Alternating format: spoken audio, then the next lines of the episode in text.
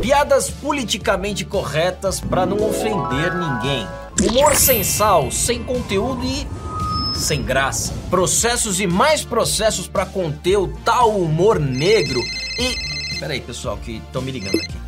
Meu advogado. Fala, Ulisses. Estão me processando? Mas qual a acusação? Xenofobia? Só porque eu fiz uma piada de português? Sério isso? Olha, eu não sei vocês, mas parece que o mundo tá invertido. Fala, Ulisses.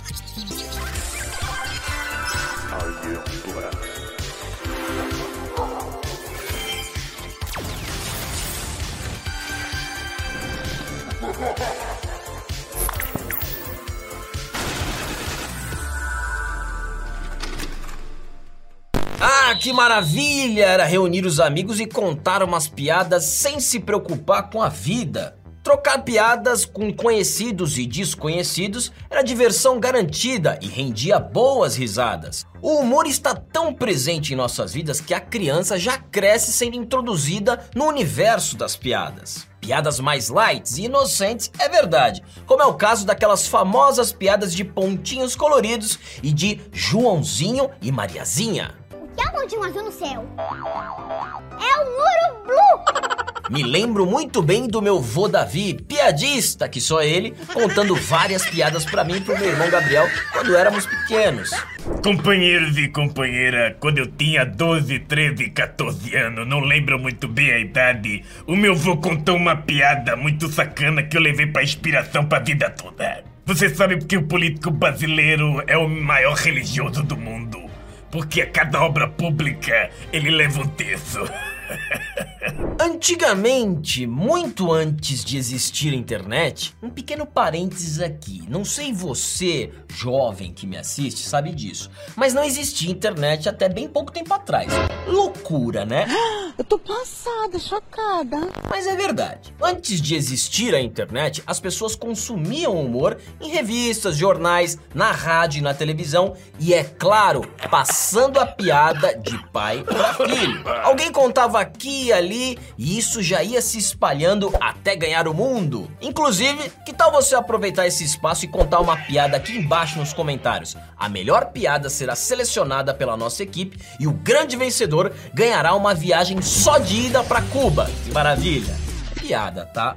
Vai que alguém acredita. Até o meu Brasil já lançou foguete ao ar. Disseram que Cuba lança, eu quero é ver Cuba lançar. Bom, a televisão foi uma grande porta de entrada para programas de humor em um tempo onde não existia muito filtro e os humoristas poderiam ser, digamos assim, mais livres em suas piadas. Como não lembrar da saudosa TV Pirata? Ele está de volta. Ele se embrenhou na floresta para vingar seus companheiros mortos. Bambi 2 A Vingança. Próximo cartaz de Tela Morna. Com seu humor ácido e irreverente, a TV Pirata fazia esquetes de humor sacaneando tudo e a todos. Era artista, era político, era novela, era comercial, nada escapava. O sucesso do rei do nepotismo, Roberto Carlos. Seu ministro, seu ministro, seu ministro, eu estou aqui. Olá a todos, eu sou Vila. Sigam meu canal e sigam o canal do Willy, meu cachorro extremamente democrático e tal. Eu tenho uma piada aqui de políticos e tal. E é uma piada muito boa. Eu escrevi, é uma das melhores do mundo. Não é só porque eu escrevi, é porque realmente tá fantástica. O Bolsonaro chega pro Putin e pergunta o seguinte: Presidente, como é que o senhor consegue escolher ministros tão bem? E o Putin vai responder. Ele responde prontamente. Ele disse: Eu apenas faço uma pergunta inteligente e claro. Se a pessoa souber responder, ela entra no meu ministério sem problema nenhum. E o Putin manda chamar o seu primeiro-ministro, Medvedev, e ele pergunta o seguinte: Seu pai e sua mãe têm um bebê. Ele não é seu irmão e nem sua irmã. Quem é ele, candidato? E o Medvedev responde prontamente: Presidente, esse bebê sou eu! E o Putin fala isso pro Bolsonaro e diz: Viu só? Ele acertou, merece um ministério. E o Bolsonaro, com aquele jeitão dele maravilhoso, tá ok, né? Ele volta pro Brasil e chama o Onyx Lorenzoni, que é péssimo, mas faz a mesma pergunta. Ele diz o seguinte, né? Naquele jeitão dele: Ô Onyx Lorenzoni, sua mãe tem um bebê, tá ok? É mais ou menos assim, é chulo, né? É ridículo. E ele não é seu irmão? Ele não é sua irmã. Quem é ele, Onyx Lorenzoni? E aí o Onyx Lorenzoni, nervoso, pensativo, não sabendo o que fazer, liga pro porno filósofo lá da Virgínia, o tal de Olavo de Carvalho, já que ele é considerado muito inteligente, né? E ele diz o seguinte: Olavo, aqui é o Onyx Lorenzoni e tal, eu tenho uma pergunta para você. Seu pai e sua mãe têm um bebê. Esse bebê não é seu irmão e não é sua irmã. Quem é esse bebê, Olavo? E o Olavo responde daquela maneira grosseira dele, mas responde prontamente, imediatamente. Ora, porra! Claro que o bebê sou eu! E o Onyx Lorenzoni vai correndo levar a resposta pro presidente Bolsonaro, porque é um puxa-saco de primeira linha, né? Ele fala o seguinte: Meu presidente Bolsonaro, presidente do meu coração, se meu pai e minha mãe têm um bebê e esse bebê não é meu irmão e não é a minha irmã, eu digo que o nome do bebê é de Olavo de Carvalho! Inacreditável isso! E o Bolsonaro ainda dá um sorrisinho e disse: Te peguei, Onyx! Sua resposta está completamente errada! O nome do bebê é Medvedev! bolsonarismo é ridículo! E essa liberdade criativa em formato de paródias e o humor político escrachado formaram o DNA do grupo de roteiristas e humoristas que, anos mais tarde, se transformariam no clássico Cacete Planeta.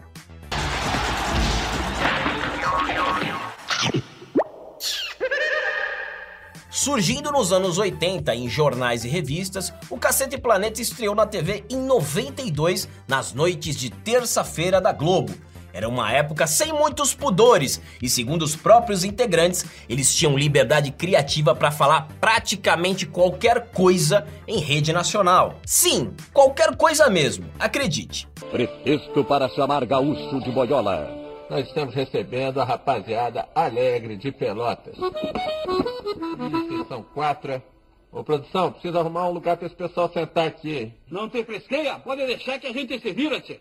Não, mas vem cá. Só tem um banquinho, vocês são quatro. Como é que vocês vão sentar aí? Não tem problema, vá. Vamos, pessoal. Se acomode. hum, que delícia, tio.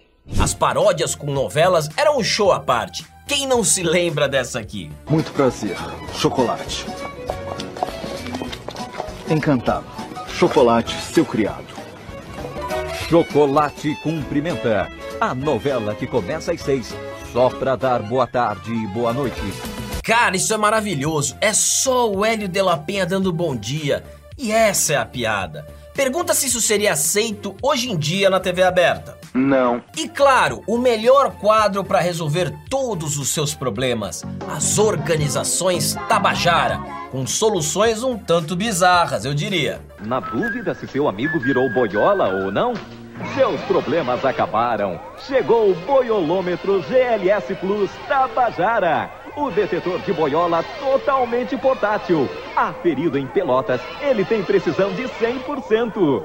Adquira já o seu boiolômetro GLS Plus Tabajara e saiba finalmente se aquele seu amigo pisa na chapinha ou se aquilo é só o jeitão dele.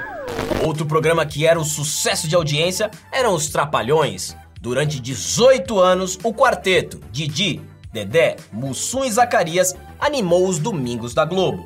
É, eu curtia muito os Trapalhões na TV. Deve ser por isso que eu sempre fui meio atrapalhado na política. A Rosângela diz que eu pareço Zacarias, mas eu discordo, discordo bastante. O que eu gostava mesmo é o Didi, que ele sempre se metia em furada, mas dava uma volta por cima. Basicamente, é tudo que eu tento fazer na minha vida de hoje.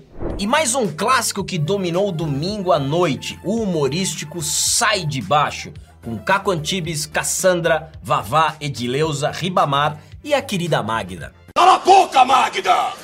O programa era gravado ao vivo com reações da plateia e muito, mas muito improviso. Foi a primeira experiência de Miguel Falabella como comediante na televisão. Eu tenho horror, pobre, não levo nada. Isso aí você tá querendo me pedir que eu leve cachaça ou rapadura pra Dinamarca. Agora voltando um pouco mais no tempo para reviver esse sentimento de nostalgia aí dentro de você que tá me assistindo, que tal o Vivo Gordo? É o defensor das minorias, que é sempre contra as tiranias. É avião, passarinho sem rabicho, ou se parece mais com outro bicho. É o Capitão Gay. Capitão Gay. E eu não posso falar de humor brasileiro sem citar o nosso querido mestre Chico Anísio, sempre com seu humor afiado e inteligente. Operário no poder! Tenta hora que eu te matriculei na PUC! Eu tô com os trabalhadores. E você, por acaso, trabalha, vagabundo? Você precisa arranjar um trabalho, Washington. Esse, esse não quer nada. É um peso morto nas minhas costas. Eu sou universitário. Meu filho, há quatro anos você está no primeiro período, Washington. Eu tô me especializando. Alô, pessoal. O humor de antigamente era muito bom, porra. Podia fazer piada de tudo. Hoje não pode fazer piada de gay, de loiro, de português, de nada, porra. Daqui a pouco vai ter stand-up de gênero neutro. Quem vai querer assistir isso, meu filho? Virou um humor feminino de tão sem graça que é. Parece que todas as plateias de hoje são treinadas para reagir a piadas idiotas. São todos idiotas, tudo comunista, porra. E eu falo isso desde 1930. O pessoal vai assistir hoje e fala, poxa, é Gregório do Vivier, meu filho. Uma tábua tem mais graça que eles. Então esse pessoal perdeu completamente o senso de humor, tá certo? E eu digo isso, meu filho. Então, para fazer piada, você tem que se basear na realidade. E não é algo que comunista se baseia, porque é tudo fantasia por isso que é sem graça, porra. Já na emissora concorrente, tínhamos a tão querida A Praça é Nossa, um programa que diverte os brasileiros há mais de 30 anos e que está no ar desde 1987 até hoje com o mesmo apresentador, Carlos Alberto de Nóbrega. Era uma proposta simples em um cenário prático, onde o senhor lendo um jornal aparece sentado em um banco de uma praça, por onde vão passando vários personagens para conversar com ele. Será que teríamos uma Vera Verão nos dias atuais? Bom, adianto que não teríamos. Essa bicha! Nos dias atuais, personalidades como Costinha ou Ari Toledo certamente já estariam processados e cancelados. É, o elefante falou pro camelo: por que, que você tem a bola nas costas? Ele falou: por que, que você tem a- as bolas nas costas? E que É. o camelo respondeu: falou, é muito estranha a pergunta para quem tem um p na testa. O humor atual ganha um outro corpo, outra forma, outra narrativa. Se antes piadas de loira, gorda, gay eram comuns, hoje são extremamente preconceituosas, resultando inclusive em processos. Eu vou contar uma piada aqui, presta atenção. Uma vez. Uma... uma vez uma mulher gorda, é mas muito gorda, que ela subiu, é tão gorda que subiu na balança e o médico assustado é, é, gritou: Caramba! Esse é o número do meu telefone! Aê! Piada muito boa! Essa fui eu que fiz. E há humoristas atuais que defendem essas medidas alternativas, dizendo que o humor precisa mesmo se reinventar e parar de excluir as minorias. Eu acho isso bom, tá? Eu acho isso maravilhoso. Toda essa coisa que todo mundo fica reclamando, ah, o politicamente correto, ah, porque isso está acabando com o humor. Não, eu acho que não. Acho que está trazendo material novo, está trazendo piadas novas, está tá fazendo com que a gente que é da comédia se renove. E o humor foi sendo substituído. Sai a piada de português, entra a piada de hétero. Sai a piada de anão, entra a piada de cristão. Mexer com a maioria ainda tá permitido. Piadas de 30 anos atrás encontram resistência no Brasil de hoje. E para muitos humoristas nem fazem mais sentido contá-las. É bom incluir todo mundo nas piadas.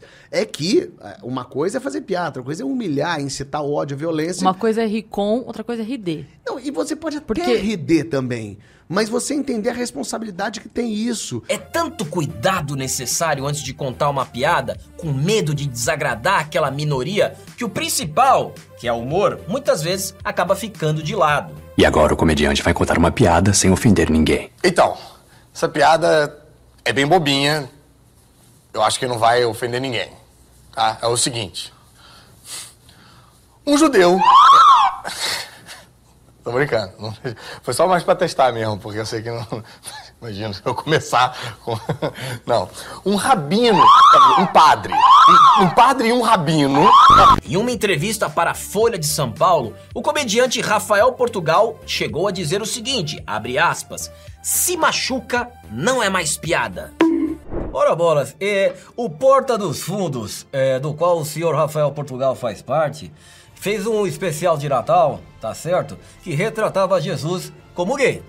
Gay e mentiroso. Agora, isso pode? Agora, se eu fizer uma piada de feminista, a feminista da tua irmã, ou do gênero neutro do teu primo, aí você vai chorar. Ok? Então o politicamente correto, ele é chato pra cacete e ninguém aguenta mais, tá ok? Deve ser porque vocês aí gostam de usar muito a porta dos fundos, tá ok? Deixa eu ver se eu entendi.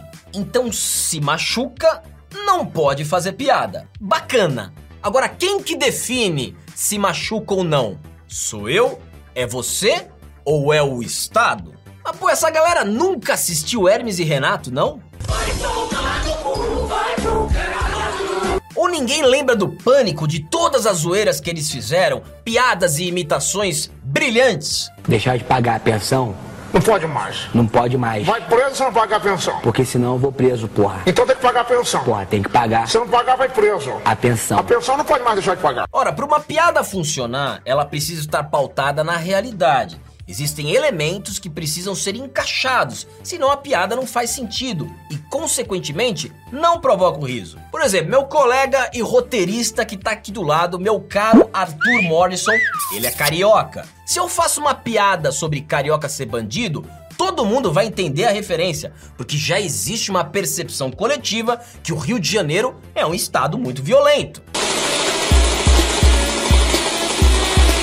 Se eu fizer a mesma piada de bandido e trocar carioca por mineiro, ele não vai funcionar, porque o mineiro é totalmente diferente do carioca. Mas eu gostaria de dizer que isso não se aplica ao meu querido Acre. Se eu digo que o Acre não existe, que está cheio de dinossauros, todos vão dar muita risada, apesar de não ser verdade. Isso acaba sendo um preconceito muito grande contra a minha terra e contra os índios. Se eu digo que paulista é preguiçoso, ninguém vai rir. Afinal, quem é preguiçoso é o baiano. Fica lá de boa na sua rede e por aí vai. O cearense é cabeçudo, o gaúcho é gay, o brasileiro é malandro, o português é burro. São todos estereótipos conhecidos. É por isso que a piada funciona, porque todo mundo entende a referência. O fundamento de qualquer piada é a verdade. Você exagera, você distorce, você faz um comparativo, você brinca com a hipocrisia, mas a premissa é sempre a verdade. É engraçado porque ele é gordo. Se eu escolho o William Bonner pra contar uma piada de Vesgo, não vai fazer sentido, porque Vesgo é o Luan Santana. Entendeu o ponto? Só que a militância não quer saber e prefere emplacar uma narrativa em que tudo não passa de xenofobia, homofobia, gordofobia, machismo e agora tem até uma nova expressão para quem ofende pessoas com deficiência: o capacitismo. E tem que tomar muito cuidado é, com esse lance do capacitismo. É, porque essa palavra, ela vem do nazismo. Ela lembra muito nazismo. E capacitista, é, na verdade, é o Neymar, que fica caindo em campo, prejudicando a seleção, é, e depois fica dando de muleta no navio dele. Porque agora tem o navio do Neymar, o Cruzeiro do Neymar, né? Ele ainda pega o outro clube, né? Cruzeiro pra ser dele. Mas o negócio é o seguinte, o Neymar é capacitista, porque já consegue andar e mesmo assim usa muleta. É. E como se combate essa espiral do silêncio que vai se formando, capaz de censurar até os mais criativos humoristas? Com mais humor, é claro. Perfis como o Gabriel Brito, que é um humorista cadeirante, que tira sarro da própria condição dele, acabam repercutindo muito.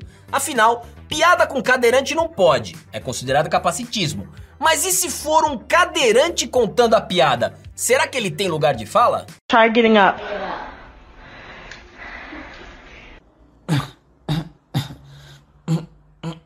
Cara, isso é genial e tem dado muita tela azul na cabeça de militante progressista. É o caso também do Johnny Roberto, um negro contando piadas de negro.